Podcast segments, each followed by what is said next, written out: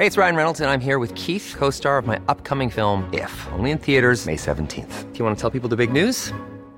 All right, I'll do it. Sign up now and you'll get unlimited for $15 a month in six months of Paramount Plus Essential Plan on us. Mintmobile.com slash switch. Upfront payment of $45 equivalent to $15 per month. Unlimited over 40 gigabytes per month. Face lower speeds. Videos at 480p. Active Mint customers by 531.24 get six months of Paramount Plus Essential Plan. Auto renews after six months. Offer ends May 31st, 2024. Separate Paramount Plus registration required. Terms and conditions apply if rated PG. Hiring for your small business? If you're not looking for professionals on LinkedIn, you're looking in the wrong place. That's like looking for your car keys in a fish tank. LinkedIn helps you hire professionals you can't find anywhere else, even those who aren't actively searching for a new job but might be open to the perfect role. In a given month, over 70% of LinkedIn users don't even visit other leading job sites. So start looking in the right place. With LinkedIn, you can hire professionals like a professional. Post your free job on linkedin.com slash people today. If you're looking for plump lips that last, you need to know about Juvederm lip fillers. With Juvederm Volbella XC and Juvederm Ultra XC, your lip look, whether it's subtle or bold, can last up to one full year with optimal treatment and no additional maintenance. Find a licensed specialist and see if it's right for you at juvederm.com today. That's J U V E D E R M.com. Add fullness to lips in adults over 21 with Juvederm Volbella XC or Juvederm Ultra XC. Do not use if you have severe allergies or a history of severe allergic reactions, or if you're allergic to lidocaine or the proteins used in Juvederm. Tell your doctor if you have a history of scarring or taking medicines that decrease the body's immune response or that can prolong bleeding. Common side effects include injection site redness, swelling, pain, tenderness, firmness, lumps, bumps, bruising, discoloration, or itching. As with all fillers, there's a rare risk of unintentional injection into a blood vessel, which can cause vision abnormalities, blindness, stroke, temporary scabs, or scarring. For full important safety information, visit juvederm.com. Hello, bienvenidas y bienvenidos a Las Reinas Podcast. Yo soy Larisa y estoy muy contenta y emocionada de traerles historias de reinas reales y honorarias, famosas y no tan famosas.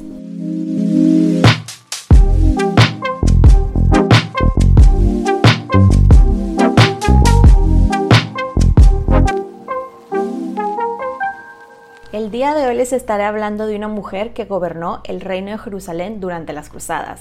Fue la primera reina de Jerusalén y reina por derecho propio, aunque quisieron quitarle el poder muchas veces. Fue una mujer fuerte, decidida y tenaz.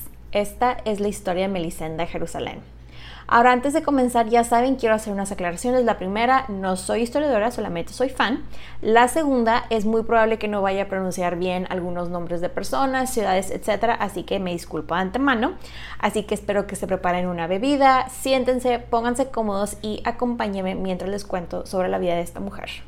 Este episodio, les comento, es el último de la serie de las Reinas de las Cruzadas. En los últimos dos... Eh, eh, episodios les, este, les, he estado contando sobre la vida de eh, dos mujeres, dos reinas que vivieron eh, durante el tiempo de las cruzadas. fueron reinas inglesas, pero les quise presentar una reina, la historia de una reina que vivió en Jerusalén. Ahora sí, comenzamos. Melisenda de Jerusalén. De hecho, antes de comenzar con la historia de Melisenda, quiero que entremos un poquito en contexto. Eh, aquí el contexto va a ser, vamos a hablar un poquito sobre las cruzadas, al menos del comienzo. Así que ahí les va, de forma muy pero muy resumida, ahí les cuento cómo empezó. Más o menos ahí por el año de 629, el califato eh, árabe egipcio conquistó el área, y por el área me refiero a Jerusalén. Todo iba bien, cristianos eh, y musulmanes hacían sus peregrinaciones, esto, lo, esto fue, digo, el lado de los cristianos porque el emperador eh, Constantino I eh, había hecho la primera iglesia en donde fue la resurrección de Cristo y por el lado de los musulmanes ellos hacían peregrinaciones ahí porque esa zona fue la ascensión del profeta Mahoma. Se llevaban bien, pero digo, no eran besties, se toleraban pues, pero todo cambia cuando el califato egipcio era uno, es, este nuevo, no, no puedo pronunciar su nombre, así que ni me voy a molestar en hacerlo, pero este señor era un hombre muy estricto religiosamente y fue así de que destruyan todas las iglesias. Pues llegan los cristianos después de la destrucción de todas las iglesias y se quedan de que, ¿what? ¿Dónde están nuestras iglesias? ¿Cómo vamos a hacer el peregrinaje? Y pasan otras tantas cosas, conquistas, impuestos, etc.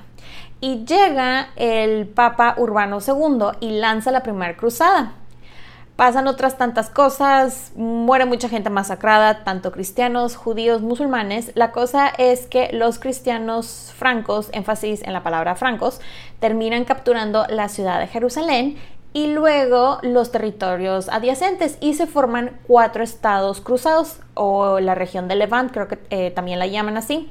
Estos cuatro estados eran el Principado de eh, Antioquía, el, el, condado de Edesa, estos dos están en la actual Turquía, el condado de Trípoli, que de hecho este condado es parte del norte del Líbano y oeste de Siria, y el más importante era el reino de Jerusalén. Bueno, Melisenda nace justo después de esta primera cruzada. En el caso de ella, como muchas otras mujeres de las que hemos hablado aquí, no tenemos una fecha exacta de su nacimiento pero se cree que nació en el año 1105, aunque encontré varios artículos de diferentes historiadores que dicen que es probable que tal vez haya nacido en 1109. Ella nació en el condado de Edesa porque su papá era justamente el conde de ahí.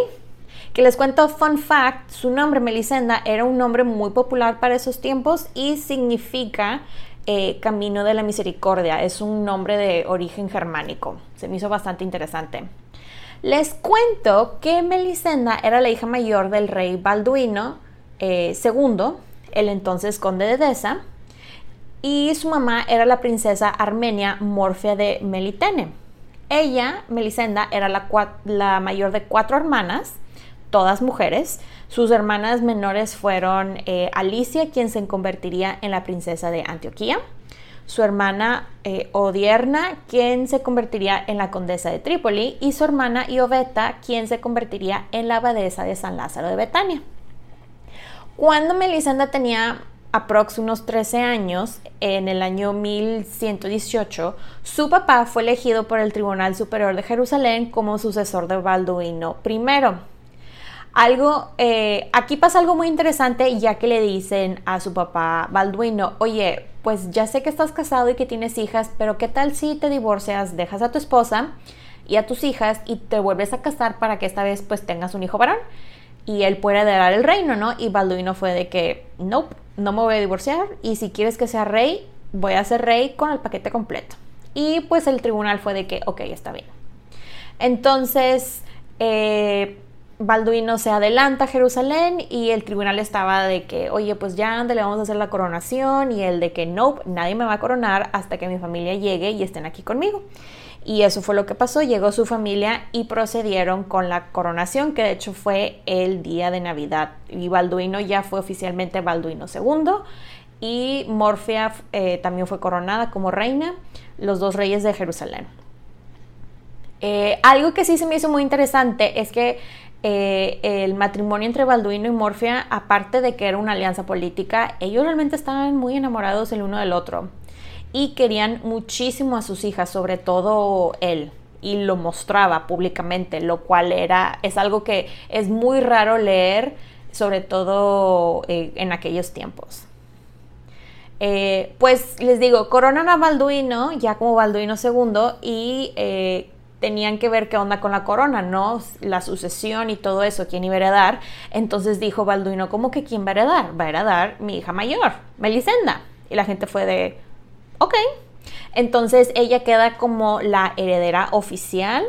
Y por oficial me refiero a que lo dijo y lo escribió muchas veces, lo dijo públicamente muchas veces y de hecho eh, ella empieza con el entrenamiento de princesa heredera, ya que su papá la llevaba a las juntas de gobierno, la llevaba a las negociaciones con varones, con condes, incluso la llevaba a reuniones para tratar temas religiosos o con figuras eh, religiosas. De hecho, su título bajo el reinado de su papá era eh, Filia Regis Erregni Jerusalimitani Aeres para los, los, que me escuchan, si es que hablan latín, lo siento, pero en español significa hija del rey y heredera del reino de Jerusalén.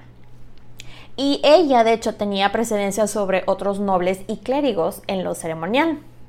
Esto la verdad fue una súper jugada del papá, ya que aparte de que aprendía la heredera sobre asuntos de Estado, pues ella iba conociendo a personas que después le ayudarían este, y hacer una figura muy querida y muy respetada. La verdad era como un networking muy inteligente, pues. Y algo que la verdad se me hizo muy interesante de Balduino es que él no solamente se preocupó por entrenar a Melisenda como su heredera, su hija mayor, la que iba a heredar su reino, sino también hay registros que eh, se llevaba a sus otras hijas para que también aprendieran. Que esto es algo como las hijas se casarían con pues hombres muy bien posicionados, eso les iba a servir bastante a las eh, a sus hermanas, a dos de ellas al menos. Ahora quiero hacer una pequeña pausa para hablar un poquito sobre su educación. Ella recibió una educación pues bastante superior a la que muchas mujeres de la época recibían, ya que tuvo clases de aritmética y geometría, también tuvo clases de música, gramática, retórica, teología y astronomía, lo cual me parece muy curioso. Sabemos que también eso de los idiomas se le daba ya que hablaba armenio, muy probablemente lo aprendió de su mamá, latín, griego, francés y árabe. El francés porque pues eran francos, ¿verdad? Quiero hablar un poquito sobre sus looks porque aquí está muy interesante la cosa. Ella era hija pues de un noble francés y una princesa armenia y de hecho hay una fuente armenia que afirma que ella era una mujer muy atractiva con cabello oscuro, pero me parece muy interesante que lo que sí se molestaron en escribir de ella es que era muy delgada. Y lo demás que sabemos de ella, al menos de su aspecto físico, lo sabemos eh, eh, porque de, sí describieron a su hijo Balduino, que escribieron, él está idéntico a su mamá. Y sabemos que el futuro Balduino III, él era un hombre blanco, rubio, de ojos claros y que era muy guapo. Entiéndase, guapo, estándares de belleza del siglo XII, ¿verdad? Entonces, pues podemos asumir que ella era una mujer blanca, rubia y guapa. Continuando con la historia, quiero hacer una pequeña pausa para hablar sobre su mamá Morfia, ya que eh, me, causa mucha curiosidad porque escribieron que ella nunca interfirió en la política cotidiana de Jerusalén, que ella era la típica reina consorte muy callada, nunca hablaba ni nada. Pero yo digo que de cierta manera sí, nada, sí participaba, solamente que lo hacía muy backstage, ya que hay un momento este, eh, que ella muestra su gran capacidad para hacerse cargo del gobierno como regente, cuando los turcos, en una de las campañas que el rey salió a, pues, hacer guerra, este, capturan a Balduino. Esto fue en el año 1123. Y como les explico que esta mujer movió a la corte, movió a toda su red de contactos, contrató ella misma a un grupo de mercenarios armenios para que descubrieran dónde estaba el marido, lo sacaran, pero lamentablemente no tuvo éxito. Al año siguiente, en el año 1124, Morfia participó directamente en las negociaciones para la liberación de su esposo y aparte de las negociaciones, fue ella misma hasta Siria donde lo tenían para este, pues, pagar el rescate y para entregar a su hija menor, Yoveta, la que se, la que se convertiría en la abadesa. Eh, creo que se los mencioné en otros, eh, en los otros episodios que cuando, eh, ¿cómo se dice? Ay, se me fue la palabra. Cuando ah, básicamente hacían un intercambio de rehenes cuando se secuestraba a alguien, lo liberaban y todo, y siempre había un intercambio de personas. Y a la hija la tomaron como rehén, como garantía del pago del rescate. Y de hecho la niña se crió lejos de ellos este, y ya llega, se regresa a la familia mucho tiempo después. Y, pero bueno, continuando con la historia, la verdad es que Melisenda tenía muy buenos ejemplos de cómo ser gobernante, cómo ser reina, tanto de su papá como de su mamá. Y eh, volviendo a la historia de Melisenda, adivinen de qué es hora. Pues si pensaron que era hora de casarla, le atinaron. Como el reino iba a tener una reina, lo iba a dar una mujer, algo que no era, este, digo, no era la cosa más extraña, honestamente, porque ya habían otras mujeres que eran reinas por derecho propio. Está, por ejemplo, eh, la emperatriz Matilda de Inglaterra, que de hecho voy a mencionar dentro de poco nuevamente, solamente una referencia. También estaba la reina Urraca I de León, estaba Leonor de Aquitania, que ella quedó como heredera de prácticamente el sur de Francia. Y la cosa es que tenían que casarla para asegurarse que pues la reina tuviera descendientes, ¿no? Algo que sí les quiero mencionar es que las mujeres francas de Outremer eh, o ultramar en español, eh, por lo mismo de, tantas guerras y todo y las enfermedades que habían, vivían muchísimo más tiempo que los hombres. Entonces eran, vaya, en, en estos lados ellas podían heredar territorios este, pues por lo mismo, porque pues no había nombres porque todos estaban en las guerras o muriendo en las guerras. Eran reconocidas como reinas reinantes, pero la verdad es que rara vez ejercían su autoridad directamente o tan directamente. Los maridos eran los que ejercían la autoridad a través de ella. Pero bueno, volviendo a lo de la parte de casarla, porque ella siempre se tiene que casar, este, cabe aclarar, su papá no solamente estaba buscando esposo para ella, también estaba buscando esposos para las hermanas, pues alianzas, etcétera, ¿no?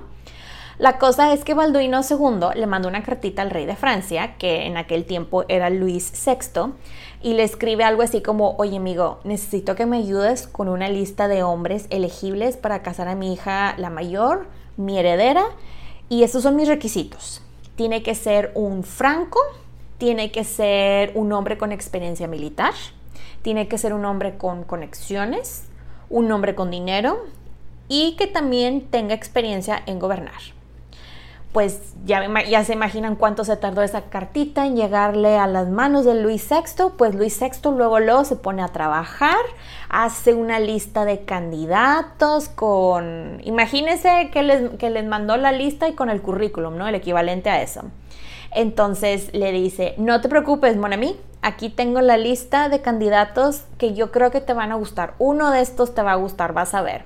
Entonces ahí se pone a revisar Balduino y este pues a ver cuál de todos los candidatos que le pasaron, ¿no? Todos los currículums cumplían con el perfil que le estaba buscando y da con Fulco de Anjou, el suegro de la emperatriz Matilda. Les cuento que Fulco cumplía con los requisitos de que uno era un hombre franco, check. Él tenía mucho dinero, check. Él tenía experiencia militar ya que había participado en la cruzada del año 1120 y se hizo súper amigo de los caballeros templarios, check. Llevaba 20 años como conde de Anjou, así que pues tenemos experiencia en gobernar, check. Tenía conexiones en Francia, en Alemania, en Italia, o sea, estaba muy bien conectado, check. Y puntos adicionales es que él era muy guapo, pero les cuento que había un problema, un problemita. Fulco estaba casado. Y de hecho les cuento que casualmente cuando lo empiezan a considerar seriamente para candidato como rey de Jerusalén, su esposa eh, Ermengarda, así, se muere Qué casualidad, ¿no? Pues la cosa es que le hacen la propuesta a Fulco y aquí la verdad hay un gran error de comunicación de expectativas, ya que a él se le explicó desde el inicio que él iba a ser rey consorte, no rey rey. Y este, pues eso, él esperaba ser el rey, ¿no? Tener eh, eh, control total del gobierno. La cosa es que pues Fulco eh, se va de Anjou, le deja el condado a su hijo, que es el que se casa con Matilda, y pues llega a Jerusalén en el año 1129 con la idea de que pues iba a ser rey y Balduino fue de que, mm, nope, tú vas a ser el rey consorte, Melisenda y tú van a compartir el poder. Tú te vas a casar bajo Jure Uxoris, que de hecho en español significa por derecho de su esposa.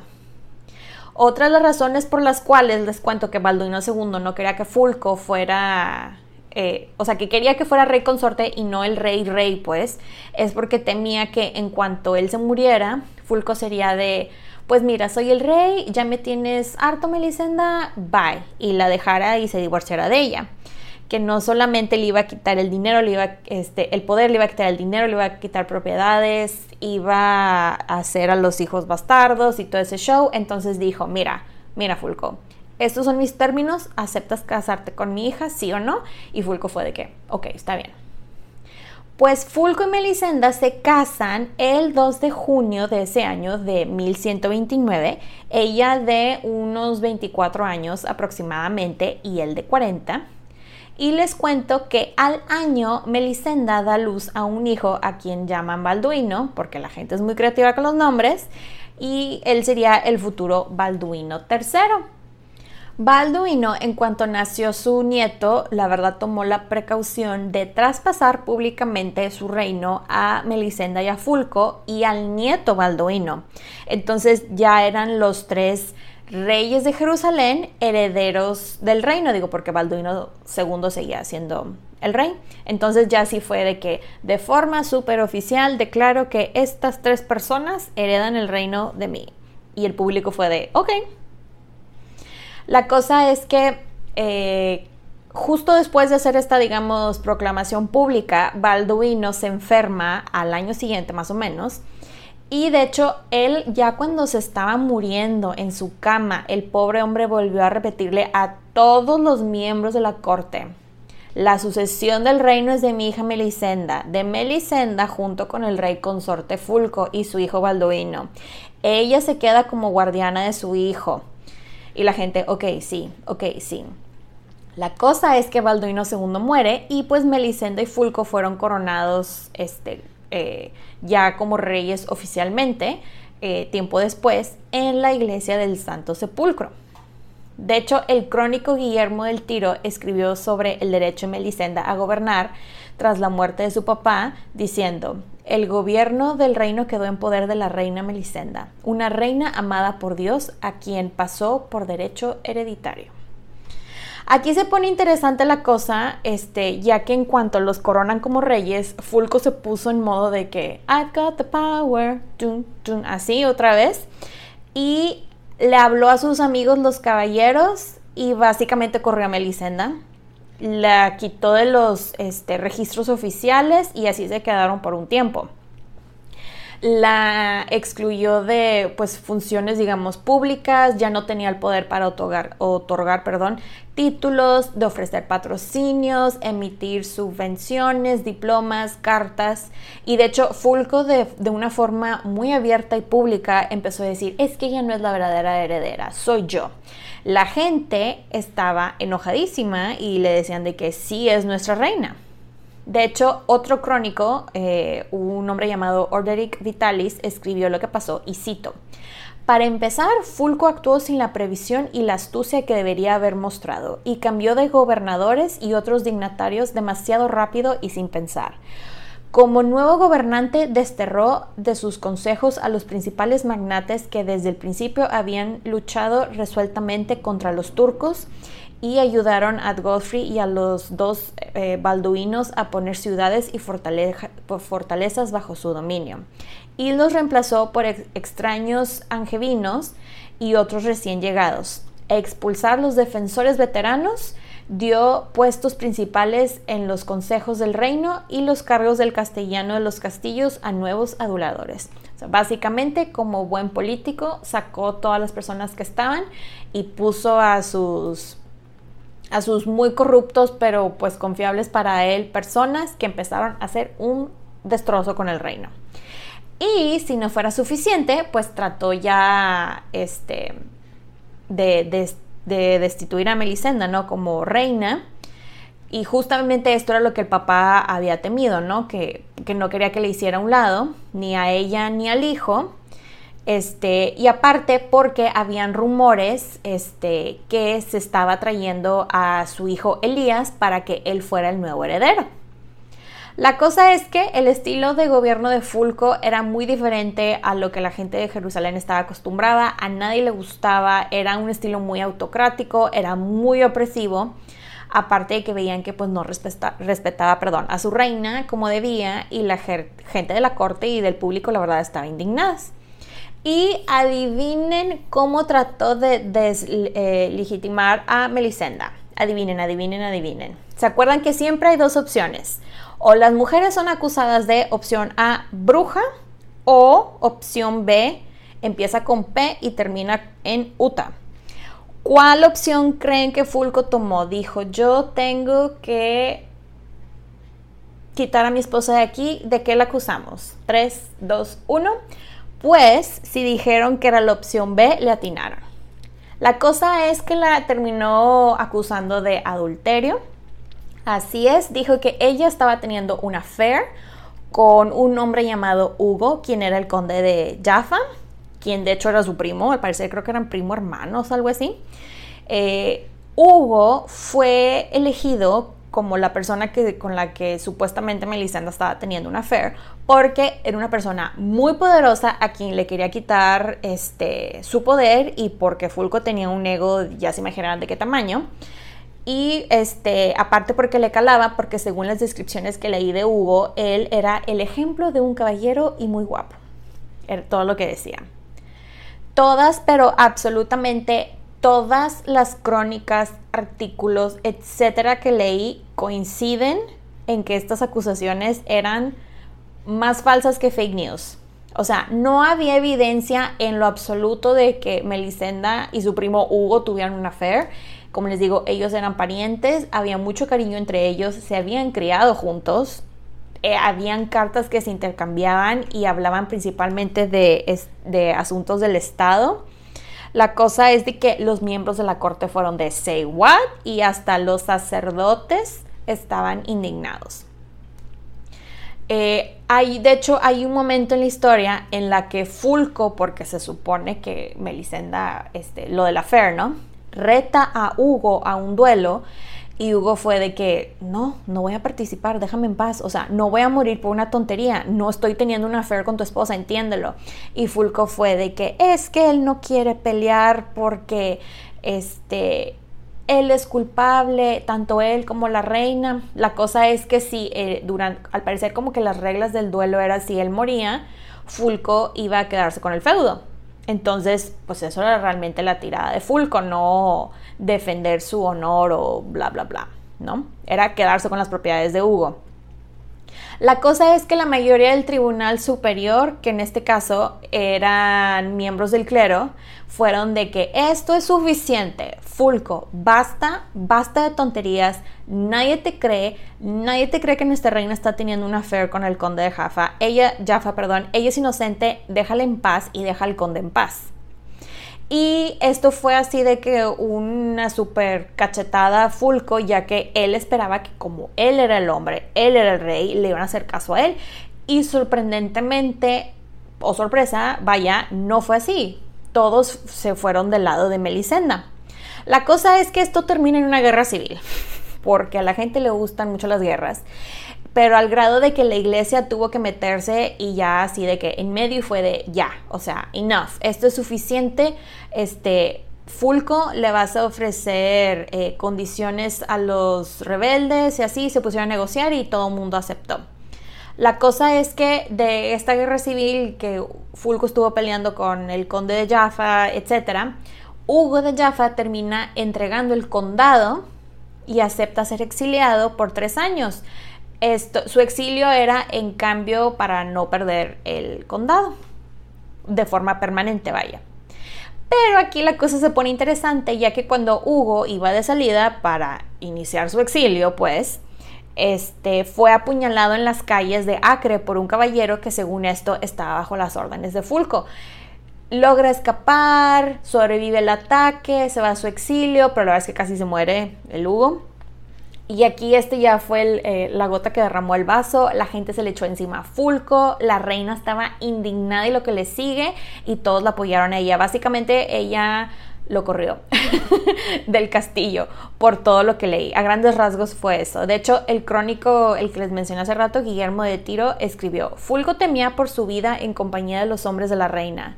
Fulco había ganado la batalla, pero perdió la guerra. Había descubierto que no podía gobernar Jerusalén como lo había hecho con Anjou.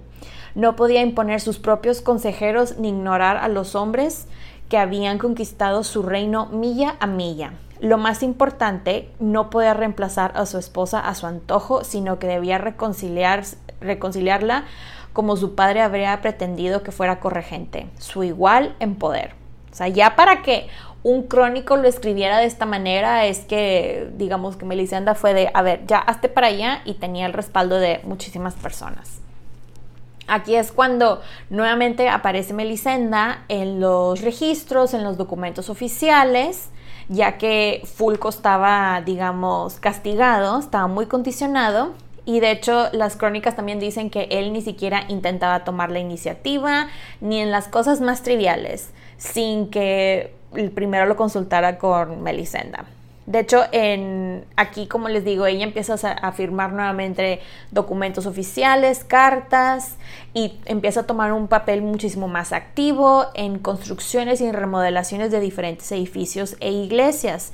Ella personalmente, les cuento, donó muchísimo dinero a la iglesia como tal, pero sobre todo a la remodelación de diferentes iglesias. Digo, esto es muy normal ya que pues tanta guerra, ¿no?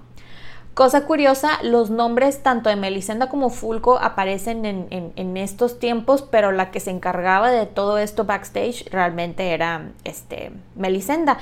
Pero a quien, le da, a quien le daban el crédito siempre era Fulco, porque pues era el hombre, ¿verdad? Eh, Melisenda y Fulco, les digo, estuvieron peleados por años, pero se terminan reconciliando y cuando se eh, reconcilian, de hecho, Melisenda vuelve a quedar embarazada y tiene, tiene un bebé que se llama Amalrico o Amauri, yo lo voy a llamar Amauri, en el año 1136.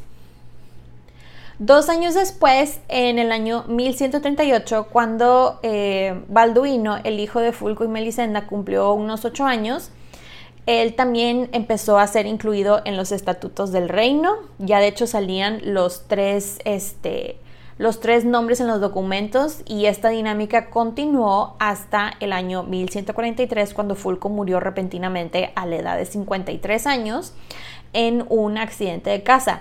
La verdad, tengo que decir algo de este accidente de casa, estuvo muy feo pero a mí lo que me sorprendió es que la gente se molestó en anotar cómo estuvo, o sea, en documentar realmente cómo estuvo este accidente. Literal, escribieron, su caballo tropezó, cayó y el cráneo de Fulco fue aplastado por la silla.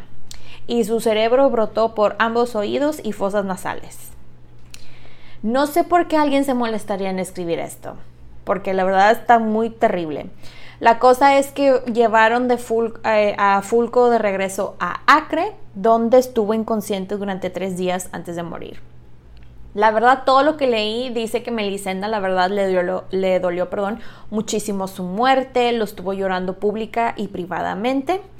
Pero después de esto, ella tuvo control total del gobierno y se encargaba de absolutamente todo, desde conceder títulos, feudos, cargos, favores, perdones, entre otras tantas cosas, y reunía ella al consejo. Algo que sí se me hizo muy interesante es que cuando muere Fulco nadie sintió la necesidad, o sea, de que el tribunal se reuniera y eligieran un nuevo gobernante porque pues Melisenda ya era la reina, ya estaba coronada, ungida y reconocida. Y este, aparte era la regente de su hijo de 13 años, entonces, y era reina por derecho propio y la gente la quería muchísimo, lo cual si ustedes leen historias de otras reinas casi siempre es, ay, bueno, pues este vamos a ir buscando a, alguien más, ¿no? O vamos a poner al niño de una vez, etcétera. Pero no, la gente fue de, ah, no, sí, Melisenda se queda y eh, no fue problema. Melisenda continuó gobernando y fue coronada por segunda vez como reina con su hijo Balduino III el 25 de diciembre del año 1143. De hecho, durante la minoría de su hijo, la verdad, ella se movió rapidísimo para ocupar todos los nombramientos importantes de la corona, con hombres que eran pues leales a ella. Pero todo cambió cuando Balduino cumplió unos 15 años porque pues esa era la edad de mayoría en aquellos tiempos para los hombres en Jerusalén. Y Balduino III quería involucrarse más en estados, eh, pues sí, cosas de gobierno y ella fue de que, mm, no, estás muy chiquito, no, y esto lo decía tanto porque le faltaba experiencia a Balduino y porque pues la verdad no quería compartir el poder con nadie aún, sobre todo después de haber pasado todo lo que había pasado con su esposo, ¿no? La cosa es que Melisenda tenía una ventaja y es que tenía la ley y la iglesia de su lado, que prácticamente era lo mismo, y había mostrado su gran habilidad de gobernar durante los 15 años anteriores. Entonces, pues la gente estaba, no, no le muevas, dejemos a Melisenda por ahorita. Este, hay evidencia, les cuento que su hijo Balduino III intentó varias veces desafiarla, pero estos fueron unos mega epic fails para él, unos super fracasos ya que Melisenda pues tenía la lealtad de los hombres prácticamente más poderosos del reino, como el vizconde de Jerusalén, el señor de Tiberdiades, el príncipe de Galilea, el señor de Nablus, este, y de hecho a través de este señor hizo alianzas con los señores de Ramla, Mirabel y eh, creo que así se pronuncia y con ellos ella tenía una red de dominio muy este, real en Hebrón, alrededor de Jerusalén, y un control sólido en Samaria y Judea.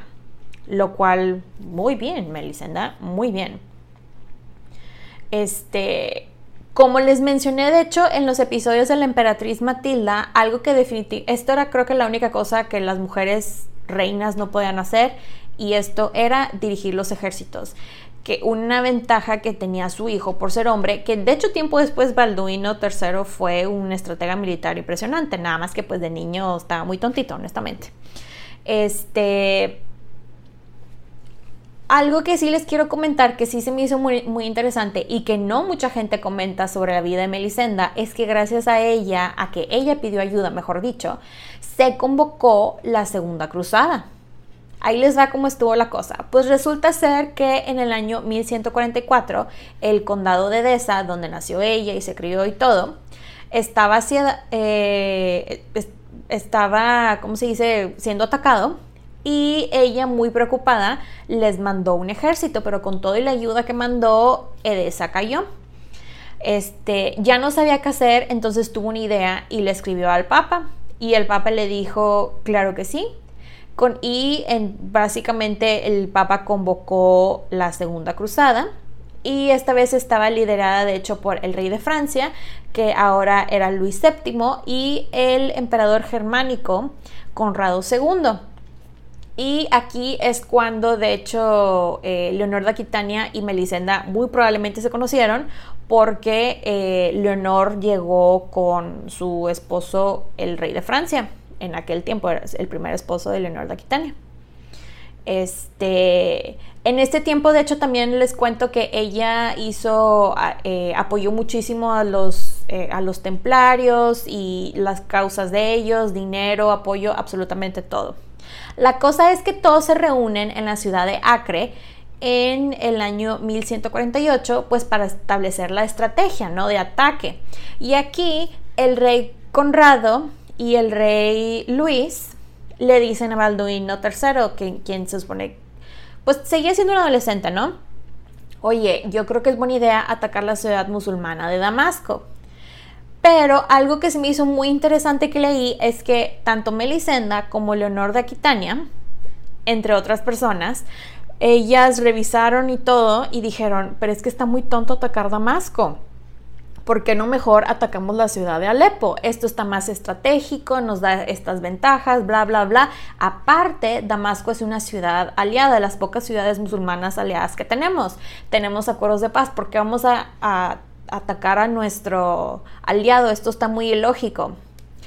Melisenda se acerca con su hijo Balduino y les dice de que, mira, ya revisé y la verdad nos conviene mejor este Alepo, pero él, con tal de hacer lo opuesto de lo que su mamá le eh, aconsejaba, dijo, no, es que los reyes dijeron que tenemos que atacar eh, Damasco. Esta es la mejor opción. La cosa es que terminan atacando la ciudad de Damasco y esto fue un super mega epic fail, ya que cortaron las relaciones con, eh, con Damasco, ellos ya no confiaban en ellos y imagino la cara de Melisandre así de que te dije como buena mamá, ¿no? Y ahí imagino también la cara del, rey eh, francés cuando Leonardo de Aquitania fue de que te dije, ¿por qué atacaste Damasco si te dije que Alepo? Y digo, y esta decisión, e, esta estrategia era de dos mujeres, cabe aclarar. Pero bueno, después de este incidente, eh, Melisenda empezó a incluir, de hecho, más a su hijo Amaury, el chiquito, en los estatutos reales. Y esto al parecer lo hizo porque ya sea que lo veía como un futuro cogobernante o como el reemplazo de su hermano. Eh, Balduino III siguió con campañas militares y como pues les digo, Melisandre no podía participar en eso, digamos que tomó nota y yo creo que se sintió bastante intimidada y empezó a reducir el papel de su hijo dentro del gobierno, este, emitiendo ya cartas con su propio nombre. Ya para esas alturas de la historia había demasiada tensión entre madre e hijo, se peleaban por todo, desde los nombramientos de los cancilleres que necesitaban las firmas de los dos y como nadie sería, empezaron a hacer sus cartas privadas por separado, cada quien. La cosa es que en vez de reinar juntos, estaban reinando por separado y esto puso al reino en una posición muy delicada. La cosa es que Balduino empezó a ganar más poder porque, este, pues digamos que la gente se estaba yendo al hashtag Team Balduino y, pero también Melisenda tenía todavía a muchísimas personas que le, pues, eran leal a su equipo, ¿no? El grado de lealtad este, que le tenían a ella, imagínense que Balduino convocó a los varones para que fueran a pelearse por, pues, otra batalla, ¿no? Y ellos fueron de que, no, no vamos a ir porque la orden no viene de tu mamá Melisenda. Y él, imagínense, sí, la patada de berrinche de niño, ¿no? Pues la, la cosa aquí se pone muy crítica en la Pascua del año 1152, cuando Balduino III exigió una coronación en la iglesia del Santo Sepulcro sin su mamá. Y el patriarca de Jerusalén fue de que, no, eh, tu mamá es de mis mejores amigas. O sea, ¿estás seguro de que no vas a invitar a tu mamá? Y él de que, así es, esta es una coronación para mí, nada más. Y la verdad lo dejó en visto, lo ignoró y él empezó a salir en público con su corona, porque dijo, pues porque puedo. Todo esto terminó en un súper debate en el Tribunal Superior, ya que Balduino III era de que es que yo quiero que el reino se divida en dos, una parte para mí, otra parte para mi mamá. Pero como el reino, la verdad, por todas las guerras que estaban ocurriendo, estaba en una posición muy débil y pues ataques por todos lados y así, y pues ellos dijeron, pues mira, con el fin de evitarnos una guerra civil, el tribunal fue de que, ok, Balduino, vamos a hacer esto. Vamos a partir el reino en dos, tú te quedas con el norte del reino y Melisenda se queda con el sur. Entonces habían dos reinos de Jerusalén por un muy breve tiempo. La cosa es que Balduino pues no pensaba quedarse conforme con medio reino y como quiera hay guerra civil porque la gente le gusta pelearse y decide ir a atacar a su mamá y a su hermano, quienes este, trataron de ayudar y cuánta cosa, pero terminan encerrados en la torre de David con algunos de sus seguidores. La cosa es que termina Melisenda este, rindiéndose porque pues si no la mataban ella y a, a Mauri. Y al parecer uno de los términos que Balduino, su hijo, le ofreció era que si se rendía podía quedarse con un pedazo del territorio de Nablus, que de hecho esta zona está, este lugar está en la actual Palestina. Pues Melisenda fue de que, ¿sabes qué? Está bien, yo ya llevo un rato en esto, ya estoy cansada y pues de una forma así como muy flexible fue de que está bien. Y aceptó y empezó a participar activamente en las sesiones del Tribunal Superior, pero ahora como la señora de Nablus. Hizo también cosas que los historiadores, los crónicos llamaron más femeninas, como tratar de reconciliar a su hermana, la condesa de Trípoli, con su esposo, porque tuvieron un super pleito y se separaron y cuánta cosa. Y para persuadir a su otra hermana, este, la princesa Constanza de Antioquía, de que se volviera a casar porque había este, enviudado y no quería, y ella, ándale hermana, porque pues esas son cosas femeninas, ¿no?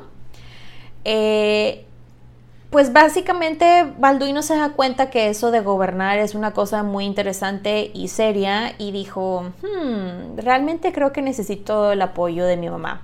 Entonces en el año 1153, al menos de forma pública, este, se pues reconcilian y ella empieza a aparecer nuevamente en los documentos oficiales y en actos públicos hecho de, eh, les cuento que ella se quedaba de regente cuando él se iba en sus múltiples campañas militares, porque aquí la gente nunca eh, paraba de pelear.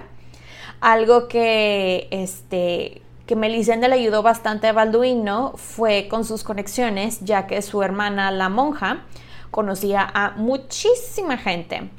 Y aparte, su sobrina, Constancia de Antioquía, este, le ayudó a, tener influencia directa sobre el norte de Siria.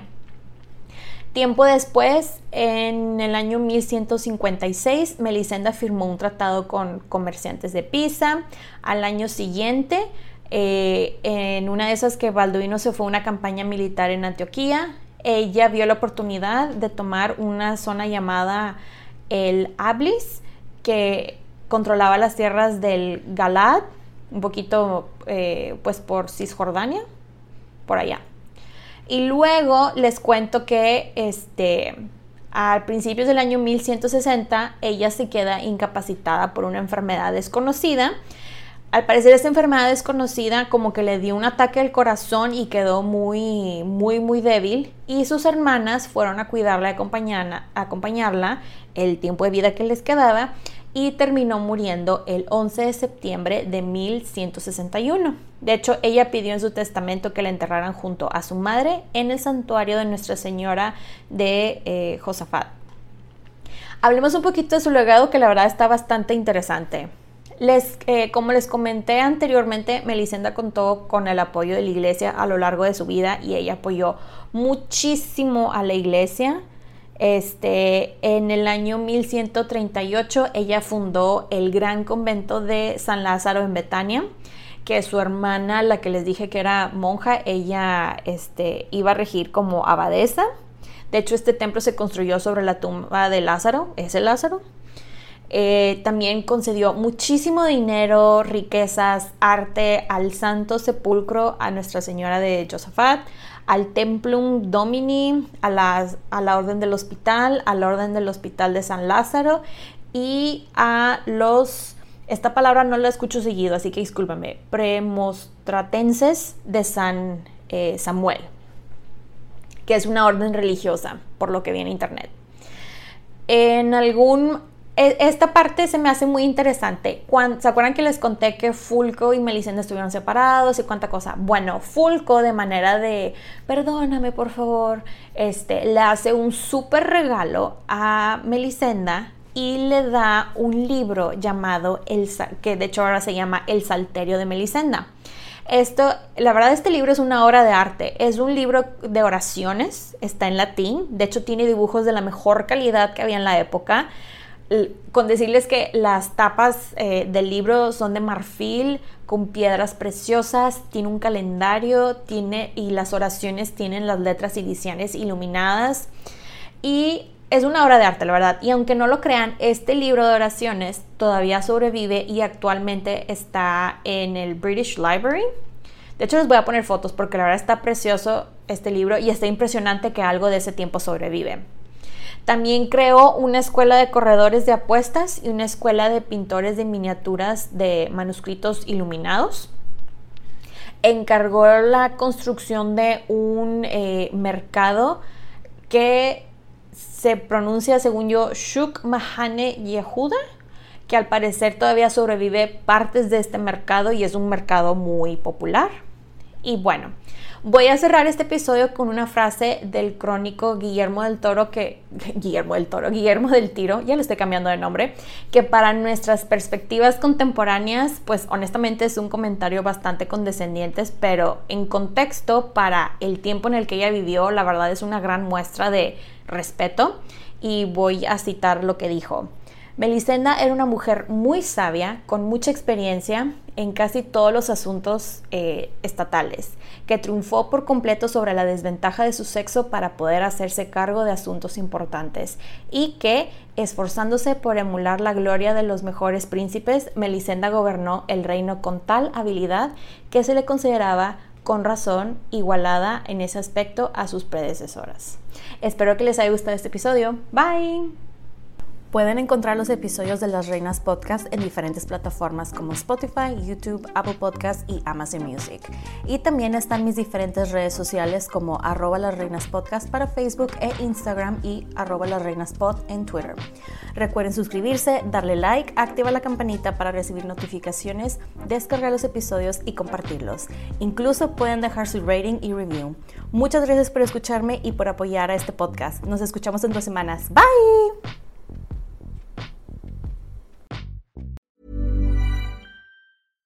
How would you like to look five years younger? In a clinical study, people that had volume added with Juvederm Voluma XC in the cheeks perceived themselves as looking five years younger at six months after treatment. Look younger, feel like you. Add volume for lift and contour in the cheeks with Juvederm Voluma XC. Reverse signs of aging by adding volume to smooth laugh lines with Juvederm Volure XC. For important safety information and to find a licensed specialist, visit juvederm.com. That's J U V E D E R M.com. Not for people with severe allergic reactions, allergies to lidocaine, or the proteins used in Juvederm. Common side effects include injection site redness, swelling, pain, tenderness, firmness, lumps, bumps, bruising, discoloration, or itching. There's a risk of unintentional injection into a blood vessel, which can cause vision abnormalities, blindness, stroke, temporary scabs, or scarring. Talk to a licensed specialist to find out if it's right for you.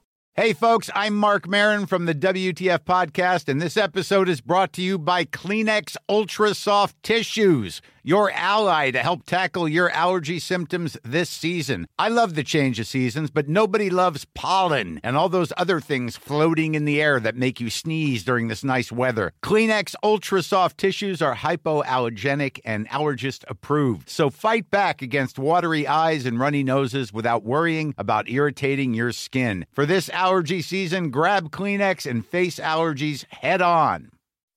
When you make decisions for your company, you look for the no brainers. If you have a lot of mailing to do, stamps.com is the ultimate no brainer. Use the stamps.com mobile app to mail everything you need to keep your business running with up to 89% off USPS and UPS. Make the same no brainer decision as over 1 million other businesses with stamps.com. Use code PROGRAM for a special offer. That's stamps.com code PROGRAM.